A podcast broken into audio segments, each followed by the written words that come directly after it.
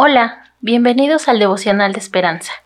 Creemos que en este tiempo Dios traerá inspiración y motivación para tu vida. Así que prepárate para un tiempo de intimidad con Dios.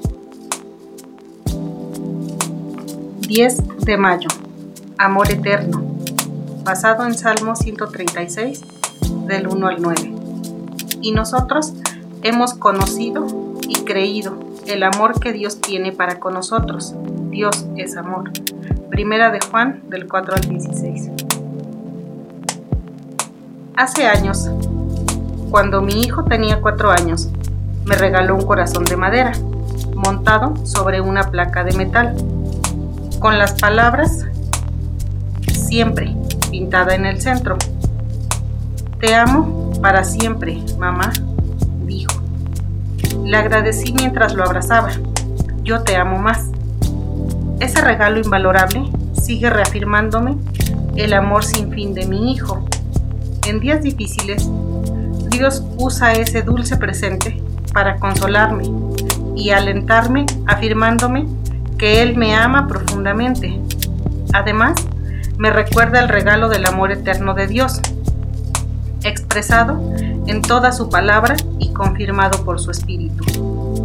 Podemos confiar en la bondad inmutable de Dios y cantar alabanzas de gratitud que confirman su amor interminable, como lo hace el salmista. Exaltar la grandeza del Señor, por sobre todo, y reflexionar en sus maravillas y entendimientos ilimitados. El Dios que nos ama siempre es el atento hacedor de los cielos y la tierra, quien también controla los tiempos. Nos regocijamos porque ese amor eterno es el mismo que nuestro Creador y sustentador todopoderoso derrama hoy en la vida de sus hijos, independientemente de lo que enfrentamos. Aquel que nos hizo nos fortalece al reafirmarnos su amor incondicional y completo. Demos gracias a Dios por los innumerables recordatorios de su amor infinito.